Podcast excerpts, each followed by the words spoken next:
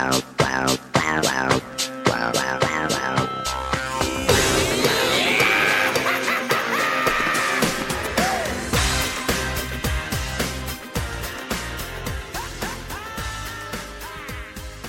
家好，欢迎收听这一期节目。在本期节目当中，洛奇想和你分享关于 Windows 大利息的一些观点。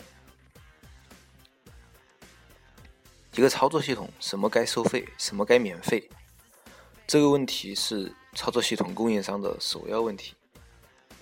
解决不好这个问题，操作系统供应商就可能沦落成为工具软件厂商而不能自拔，旗下的各条产品线也必然是各自为政、分崩离析的局面。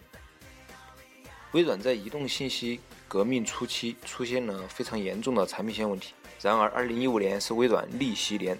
至于逆袭是否会成功，已经不是重点，重点是2015微软逆袭了。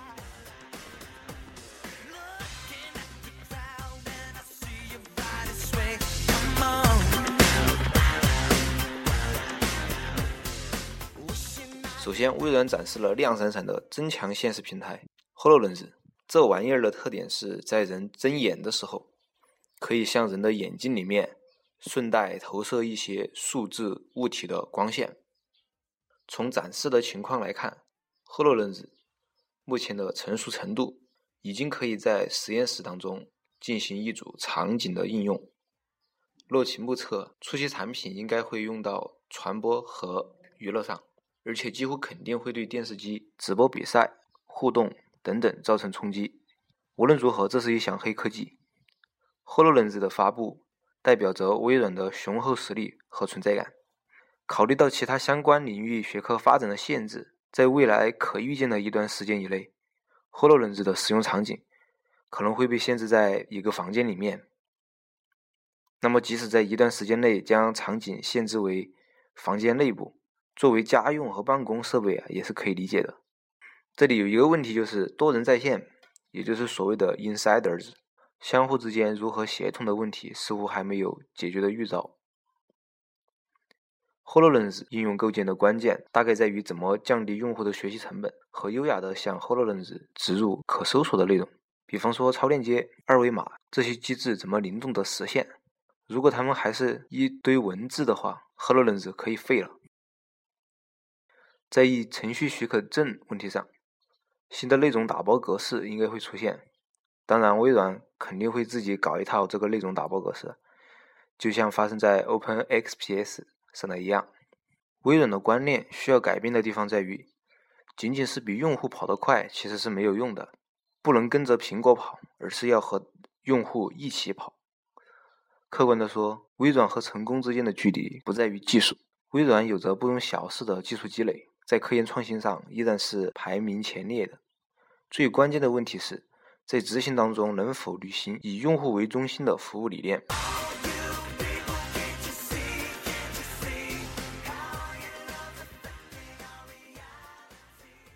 更深层的看点在于 Windows 10一统 Client 的壮举。从智能云到用户，Windows 10的目标是半壁江山。这表现在几个方面，首先是盗版转正。中国人民普大喜奔的三部 Windows 10正版可以从 Windows 7及后续版本免费直升的喜讯，这也是广大盗版用户少有的洗白机会。盗版转正意味着微软的一种营收模式转变。应该注意到，微软只是承诺了 Windows 10第一年免费，第二年以后会不会像数字电视一样收取订阅费用呢？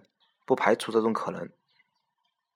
毕竟一年的时间说短不短，说长也不长，这一年当中，用户用出了粘性，也就被套牢了。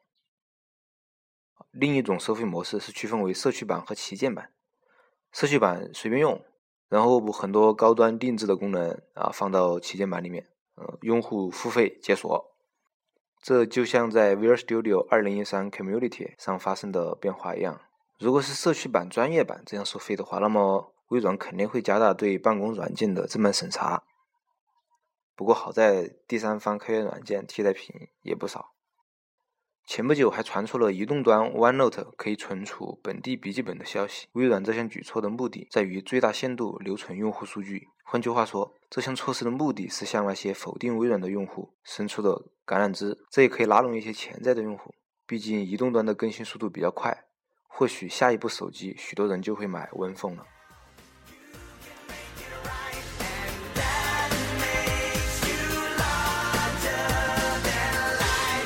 咱们也说一说技术上的情况。Windows 的工程师可能已经解决了并发处理模型当中的关键问题，因为在通用的近线程模型基础之上，才有 One Windows 的可能。统一的操作系统意味着一致的驱动程序、编程接口和数据格式。对广大用户来说，统一操作系统带来的好处不仅包括之前在苹果体验到的 Continuity，而且在部分第三方应用程序上也能体验到。相似的跨终端同步特性，甚至还可能会有一堆可以到处乱插的外部设备。当然，统一操作系统不失其特殊性，用户依然会用台式机做工作站，用移动端做进场支付，用手环量血压，用云服务进行观察和决策等等。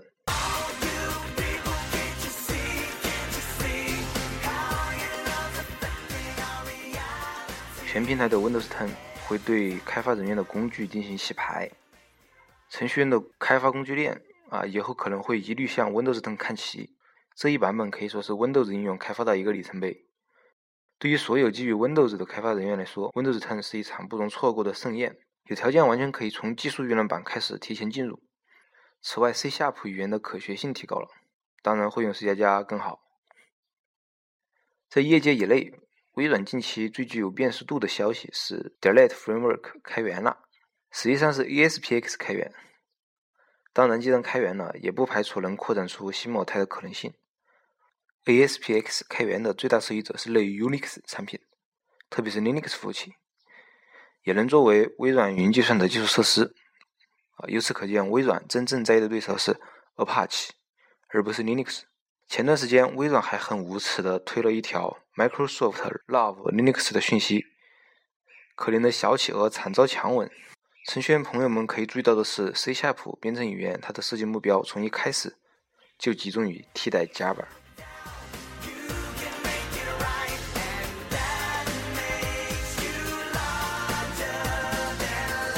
微软推出 Windows 10，旨在消灭版本分裂。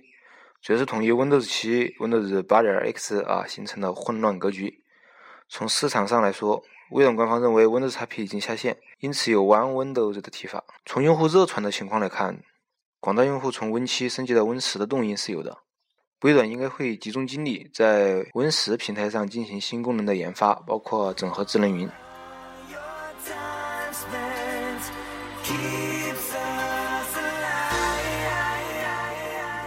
总的来说，WP 手机接近于零的市场占有率，强迫微软发力，尽快翻过这一篇。对微软而言，翻篇还是不翻篇，这是一个问题。从时间跨度来看，当前已经输到了这个地步，没有什么不能玩了，索性不妨搞搞大。微软绝不愿意在五年、十年之后继续被锤，因为那时候再被锤的话，只有破产一条路可以走。无论过程如何，微软终于走出了自己的 style，开源云、私有端。这条新的产品线不是曾经一度的我若为王、雄霸天下，而是为更加广度的内容业务整合和信任关系提供基础建设设施。其实这也正是 Windows XP 的内在本质。可喜的是，苹果和谷歌让微软终于学会了聆听。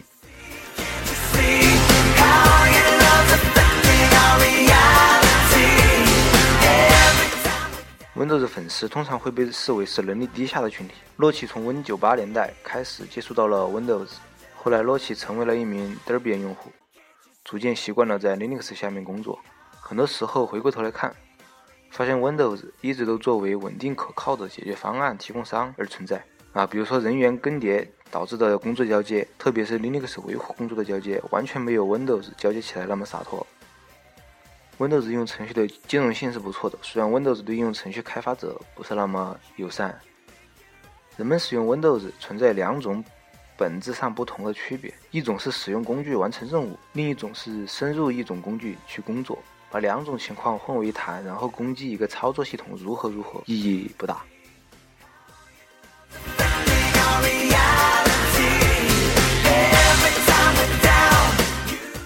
好了以上就是洛奇关于 windows 大一习的内容欢迎你的收听咱们下一期节目再见。